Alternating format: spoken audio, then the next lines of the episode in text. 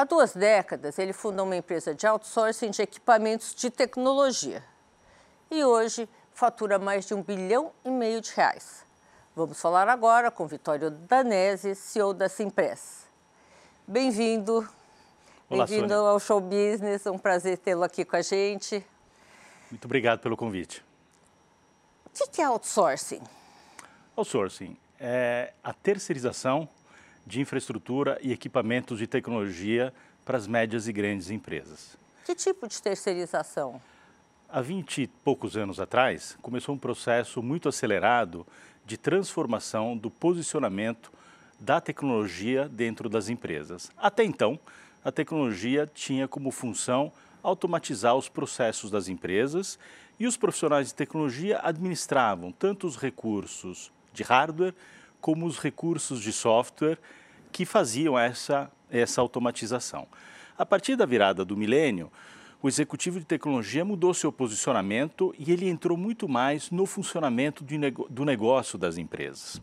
Entrando no funcionamento do negócio das empresas, ele teve um, um papel modificado dentro da organização, usando a tecnologia para acelerar digitalmente a empresa e para modificar, através da tecnologia, o posicionamento do negócio dentro do mercado. Para que o executivo pudesse fazer isso, para que as estruturas de tecnologia pudessem fazer isso, as áreas de tecnologia tiveram que terceirizar com empresas especializadas algumas atividades necessárias para o funcionamento da empresa que não geravam tanto valor para o executivo de tecnologia, mas se mal administrada, gerava um impacto muito grande no funcionamento gerava da empresa. Gerava um problema, né? Gerava um problema. Então a infraestrutura é a ela. Né? Eu costumo dizer que nós estamos no primeiro subsolo do funcionamento das empresas. Cada um dos andares que estão acima do subsolo são algumas das aplicações de tecnologia importantes que os profissionais hoje de TI têm que cuidar dentro das empresas. BI, nuvem, eh, inteligência artificial, machine learning, enfim, aquela sopinha de letras que está na moda hoje e que de fato fazem a diferença para o posicionamento tecnológico das empresas. Eh, Vitório, uh, tecnologicamente, de alguma maneira, as pessoas, as pessoas, as empresas têm segredos, né? Informação que não quer, não, não vai divulgar para o mercado. Você colocando um terceiro para administrar isso dentro da sua empresa, que são vocês, como é que assegura a, a, a, a confidencialidade, por exemplo? Bom, nós não passamos pela administração das informações da organização. O que nós fazemos é a administração da infraestrutura de equipamentos e garantimos o funcionamento dessa infraestrutura para que haja o melhor aproveitamento dessa infraestrutura por parte então, do cliente. Mas você coloca a gente dentro. A gente coloca a gente para fazer o monitoramento e o gerenciamento dessa infraestrutura. O nosso time, ele não entra nos dados e no funcionamento dos sistemas da companhia. Independentemente disso, contratualmente, nós temos cláusulas muito severas de proteção de informações. Mas, de fato, o nosso pessoal que fica residente nas empresas não passa pela não gestão de dados. Não tem acesso. Não tem acesso. Não. Como você vê hoje o seu negócio? Faz uma comparação dessas duas décadas para trás até hoje. O que, que você viu? Olha, mudou muita coisa. Né? Duas décadas atrás, do ponto de vista tecnológico, as modificações, as evoluções avançavam uma velocidade muito menor. Você tinha, dentro das áreas de tecnologia, implementação de novidades que muitas vezes levavam um, dois, três anos, por que não quatro, Hoje em dia, em semanas, se você não está Já está defasado. Atento, pode estar defasado. Então a gente vive aquilo que se mercado costuma dizer transformação digital. Eu uso, na verdade, a, a palavra aceleração digital. Que transformação digital se faz há 40, 50 anos, à medida que a tecnologia foi evoluindo, nós fizemos transformação digital, oferecendo para os clientes N tipo de soluções de hardware e de software para poder impulsionar os negócios. Só que hoje a velocidade é muito maior. Há o surgimento de novidades, o surgimento de novas aplicações, de novas tecnologias, muda praticamente então, todo que, mês. Como é, que você, como é que você treina a sua equipe? Você tem uma equipe dentro de uma empresa que vai fazer um projeto X. E esse projeto X vai ter várias transformações dentro do contrato. Como você faz para atualizar o seu funcionário? Verdade, é, é, um dos grandes desafios que a gente tem na organização. Eu costumo dizer que nós somos uma empresa 4 em 1, que uma empresa como a nossa, ela tem quatro grandes habilidades. Nós somos uma empresa de tecnologia porque a gente provê soluções tecnológicas para o cliente. Nós somos uma empresa de gestão de recursos humanos distribuída. Nós temos hoje mais de 1.800 colaboradores espalhados pelo Brasil que trabalham dentro do nosso cliente. Então, contratar, engajar, treinar, reter esse colaborador espalhado pelo Sem Brasil. Sem ficar maluco, né? Sem ficar maluco.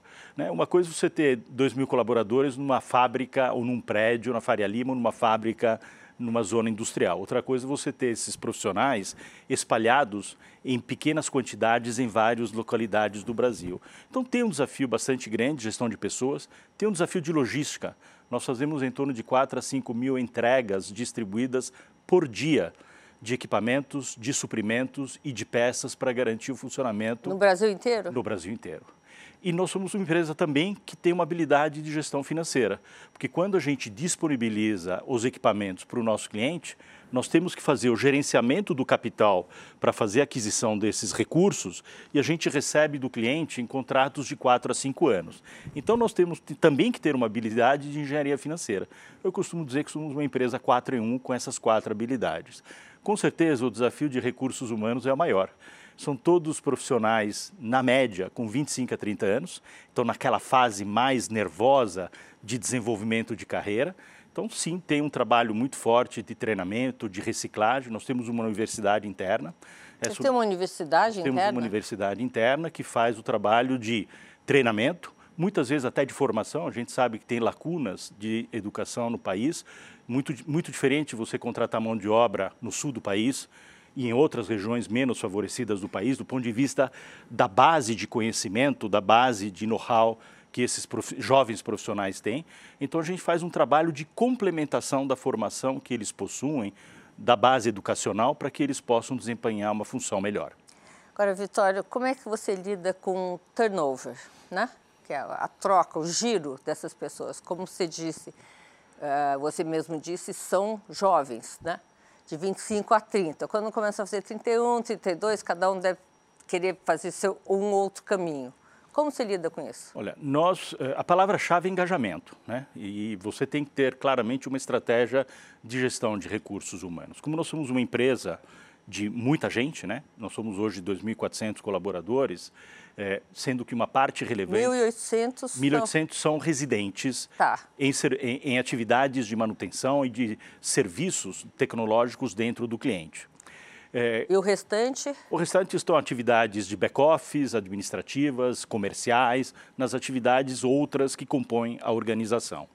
É, nós temos um turnover que a gente divide entre dois grupos: o grupo fora a área de serviço e o grupo da área de serviço. O grupo fora da área de serviço, que são todas essas outras atividades que eu acabei de nomear, é um grupo mais estável, que a gente consegue, na linha do tempo, ter um processo de retenção, desenvolvimento e encarreiramento dentro da companhia porque são, é uma quantidade menor de pessoas.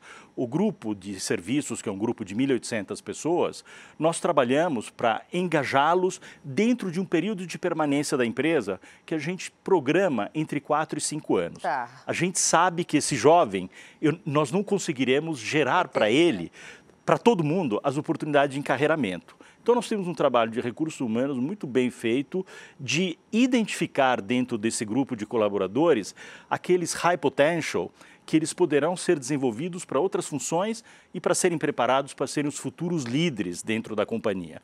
Os outros, a gente entende que é nossa responsabilidade formá-los, treiná-los, prepará-los e, infelizmente, em algum momento a gente vai ter que abrir mão deles para o mercado, porque a gente não consegue, para todos os jovens, gerar as oportunidades internas para a companhia.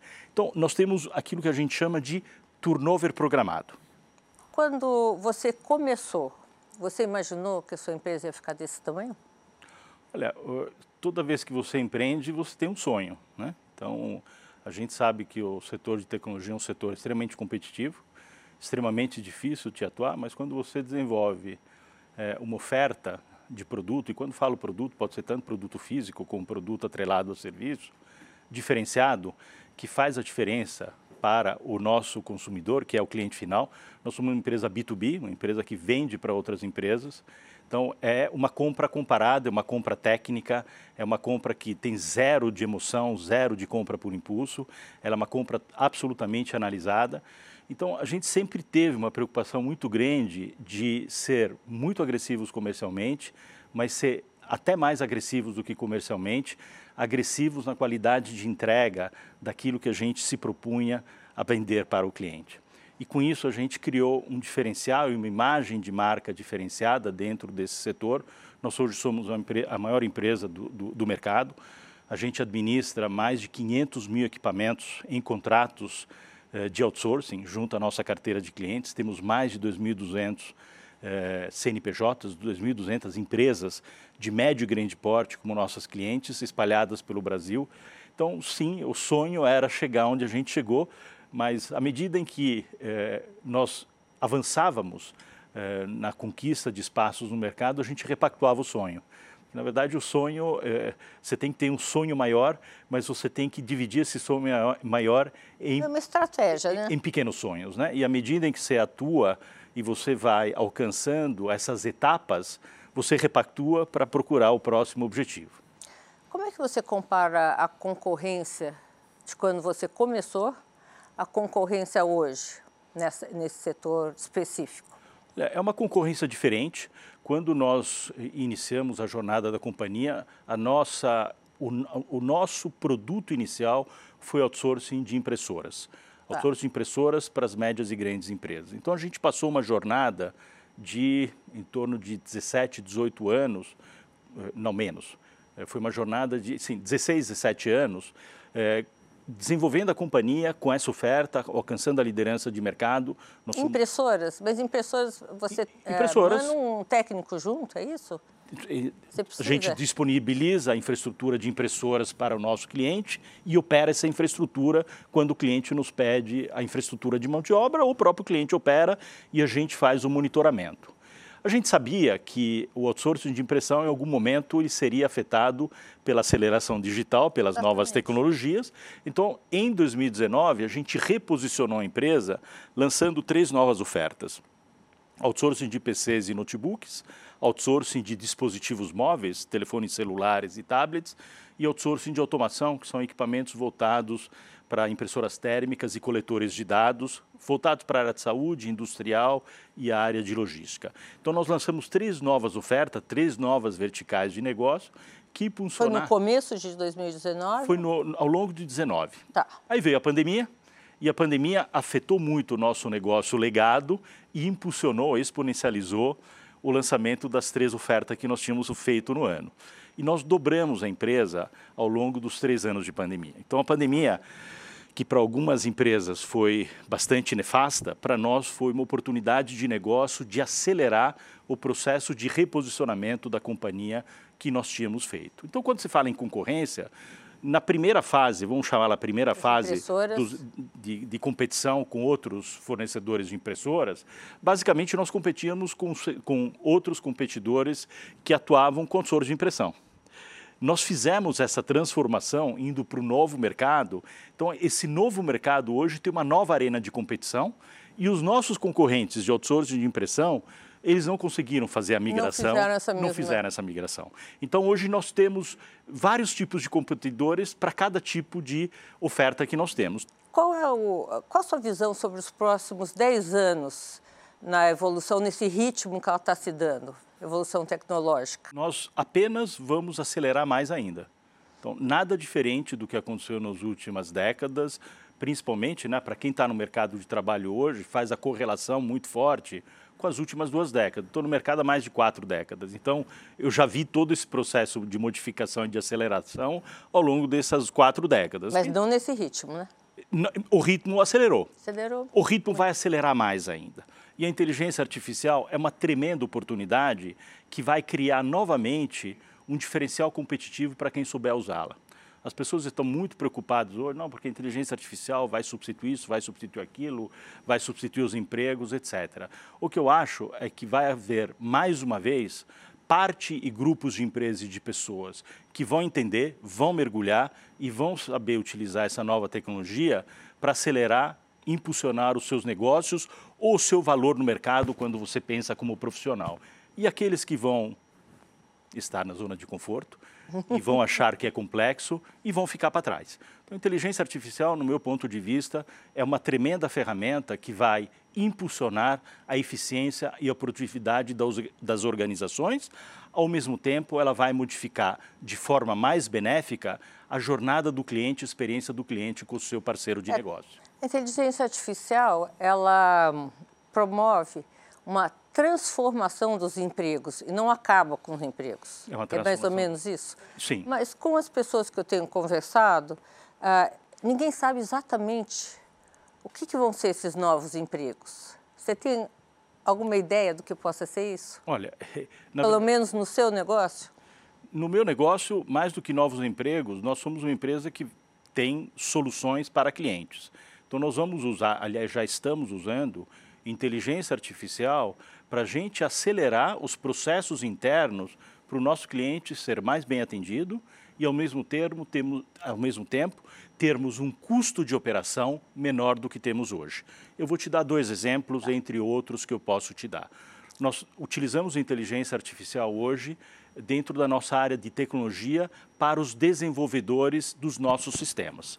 Através do uso da inteligência artificial, a produtividade desses desenvolvedores claro. aumentou 40%. Uh, é, me, me conta uma coisa, como a gente tinha perguntado como é que você vê a sua empresa daqui 10 anos. Tem alguma forma de você prever isso? É. Da, diante a, ante a velocidade de, das transformações? É, eu, eu acho que mudou muito o conceito de planejamento se eu volto para trás algumas décadas, era muito comum nas empresas ter planejamento estratégico. É. Né? Então, tinha gente pensando e imaginando como seria a empresa daqui a 5, 10 anos. Eu acho que hoje fazer planejamento estratégico eh, deixou de ser uma prioridade das empresas. As empresas elas têm que ter hoje um planejamento dinâmico, constante, que tem a capacidade de enxergar uma elasticidade, uma elasticidade, uma movimentação do mercado e você tem que rapidamente se adequar às mudanças que o consumidor está te mostrando. Você não tem mais que demorar muito em processos de planejamento para adequar o teu negócio, você tem que lançar rapidamente novidades, testá-las, se elas funcionam, você consolida, se elas não funcionam, você simplesmente descarta. Então, o conceito de planejamento, ele mudou de um planejamento estratégico para aquilo que eu chamo de planejamento dinâmico e permanente. É o que a gente faz dentro da organização. Você então, mais mobi... eu tenho hoje uma visão muito clara de propósito de médio e longo prazo. E aí nós ajustamos o plano de ação no dia a dia para chegar onde nós imaginamos que é, é, a possibilidade de chegar. E como eu te falei anteriormente, a gente repactua esse propósito, esse sonho, a cada vitória, a cada vitória que a gente é, alcança no mercado. E esse processo vai ser cada vez é mais, mais rápido, né? Mais rápido. Hoje, quando você conversa com alguém que você pretende co contratar para trabalhar com você, você olha a habilidade técnica, né? ou a cognitiva? Ou os dois? É. Qual que pesa mais hoje? Compara uh, uh, com a tua visão quando você começou a trabalhar. Você precisava de, talvez, pessoas mais técnicas. Então, naque... Hoje, o que, que você precisa? É, naquela época, Sônia, algumas décadas atrás, é, as chamadas hard skills, né, que eram as habilidades técnicas é. eram as mais valorizadas. Exatamente. Hoje em dia, definitivamente, é, a vida organizacional nos mostra que o soft skill é o fundamental. É o fundamental, o, mas é, isso busca, vai se acentuar, né? Isso já é predominante dentro das empresas. A formação básica, ela não é mais tão importante quanto ela era. Ela sim te dá uma visão clara daquela atitude que aquele profissional, aquele jovem eventualmente teve para ele também se formar, né? Mas ela não é mais importante. A gente vê hoje em várias funções da organização profissionais que tiveram uma carreira acadêmica que acabou não tendo quase que nada a ver com a carreira profissional que acabou sendo uh, realizada. Então, o que a gente busca hoje são pessoas curiosas, pessoas que têm inteligência, que têm senso de dono. O que faz a grande diferença de uma empresa de sucesso de uma empresa de menor sucesso é ter a maior quantidade possível de colaboradores que têm sentimento de dono. E quando falo sentimento de é, dono, é, é um sentimento isso. de dono que permeia toda a organização. Permeia... Isso é meu também? É isso? Perdão? Isso é meu também. Isso é meu também. E se eu levar para dentro da organização alguma visão, eu posso participar do aprimoramento e do desenvolvimento futuro da empresa. Então, a empresa ele tem que ser um órgão vivo que ouve, que está atenta, e quanto mais colaboradores ela tem dentro da sua estrutura, que se sentem donos do negócio e que se sentem corresponsáveis pelo desenvolvimento da organização, a gente maximiza a chance de sucesso. Como e é para é isso, a remuneração? É isso que eu ia comentar, Sônia. A gente valoriza demais a remuneração variável. Todos os nossos colaboradores, desde o primórdio da companhia, têm eh, participação nos resultados da empresa. Desde o começo? Desde o começo da empresa. Então, todo mundo tem uma preocupação muito clara com o resultado que a companhia tem no dia a dia. E não é que há um, um, programa de remuneração que o pessoal só olha no final do ano. Nós temos um trabalho de comunicação muito bem estruturado que engaja e envolve e comunica. Esse é o engajamento. Esse é o engajamento de forma assertiva a todos esses colaboradores para que eles saibam se o barco está indo na mesma direção e quais são os resultados que a gente está alcançando no dia a dia para que ao final do exercício todo mundo possa participar do resultado da empresa. Você deve ter um, um método, né? Para um aferir a produtividade, como é que a pessoa está evoluindo dentro da empresa. Você pode contar como é que é Estou curiosa. É, nós temos indicadores hoje muito bem estruturados, eles foram desenvolvidos ao longo dessas duas décadas. E, através desses indicadores, a gente consegue medir de maneira muito eficiente e online o andamento de todos os postos de trabalho e de todos os processos que a companhia tem. Então, através Mas dessa... é uma porcentagem do lucro final? Do, do... Não. Não, se diz no, do, do, do, da participação nos resultados, da... é. tem, tem é, 50% do plano de, de resultados, ele está baseado no lucro operacional da empresa e 50% ele está baseado em cinco ou seis macroindicadores que são ajustados semestralmente de acordo com aquilo que é prioridade dentro da organização.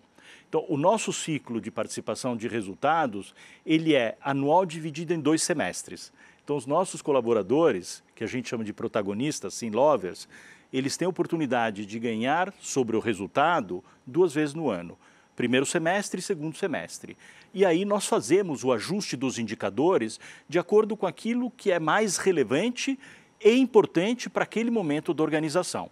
Então, 50% lucro operacional e 50% indicadores estratégicos e operacionais. A Simpress pensa em abrir capital? Não, a Simpress hoje é uma empresa que pertence ao Grupo HP, ela foi vendida alguns anos atrás, então eu continuo à frente do negócio, mas nós hoje somos uma empresa que pertence à HP, uma empresa americana, global, uma das líderes de tecnologia. Quando é que você fez essa negociação? Essa negociação aconteceu em janeiro de 2015. Tá. Então, em janeiro de 2015, a empresa foi vendida primeiro para a Samsung. Então, a Samsung comprou a companhia em 2015 e, eh, por sua vez, a HP comprou da Samsung em 2017. E eles compram você junto. E eu acabei tendo a oportunidade de continuar essa jornada de desenvolvimento da empresa. Por que, que você vendeu a primeira vez a empresa em 2015? Olha, Controle da empresa, né? Provavelmente você tem não, eh, foi vendida integralmente. Integralmente? Integralmente. É, a Samsung, naquela época, na verdade, nós tínhamos um fundo de private equity na companhia. Então, você sabe que quando um fundo de private equity entra na empresa, é, o momento seguinte o momento, é um evento de liquidez, um evento em que é, a empresa acaba ou abrindo capital, ou eventualmente sendo vendida para aquilo que se chama de um estratégico. Né? No nosso caso, acabou sendo comprada por um estratégico. Tinha uma jornada muito interessante quando a Samsung comprou a Simpress, que era uma jornada de internacionalização do nosso modelo de negócio para várias geografias onde a Samsung eh, operava. Eh, acabou que a HP se interessou pela operação da Samsung globalmente. É, e ela fez é, a propósito de aquisição. Isso é também uma demonstração de como o mercado hoje anda, anda rápido, né? Processo de, também de transação e de M&A, ele é muito, muito veloz. E como a Simpress era um ativo independente da Samsung, ele acabou entrando dentro do ecossistema da HP como um ativo independente e a HP decidiu, era uma competidora nossa, ela decidiu que essa empresa era uma empresa líder, com competências específicas e decidiu manter o ativo como organização independente, tendo vida própria. Vitório, a partir do momento que você vendeu a empresa, mas você continuou dono, se sentindo dono da, da empresa, uh, o que, que mudou? Olha, é, mudou é, fundamental, né? Acho que essa é uma pergunta bastante interessante, Sônia, porque é, uma coisa é você estar tá trabalhando junto, por exemplo, com um fundo de private equity, depois é trabalhar junto a um acionista coreano e depois trabalhar junto ao acionista americano. São modos operantes, modelos mentais diferentes. totalmente diferentes. Então, acho que eh, nós temos que ter a habilidade de ter flexibilidade e agilidade de adaptação. Então, acho que uma das razões, um dos fatores chaves de sucesso de ter mantido essa jornada é entender as diferenças que existem em cada um dos acionistas. Do que, que eles querem, cada um? Não só o que eles querem, qual o modelo mental. Um acionista coreano, ele obedece um modelo mental totalmente diferente de um acionista americano. americano. Então você precisa entender essas diferenças, respeitá-las, e a partir daí construir a tua jornada, a tua estratégia, o teu plano de trabalho, entendendo o ecossistema em que você está inserido. Se você consegue ter essa compreensão de maneira clara, você continua tendo sucesso e desenvolvendo a jornada que você se predispôs a fazer. Olha, Vitório, eu adorei nossa conversa. Queria te agradecer, agradecer a nossa audiência. Muito obrigada pela presença. Eu estou muito curiosa para saber se a Simpress vai continuar da HP ou ainda vai ter uma terceira, quarta experiência. Bom. Vamos conversar novamente daqui dois anos. Vai, te chamo daqui dois anos. Combinado. Tá bom? Muito obrigado pela oportunidade. Foi um prazer estar com você. Muito obrigado. Obrigada. Gente, o programa de hoje está terminando. Obrigada pela companhia. E até semana que vem, aqui no Band News TV.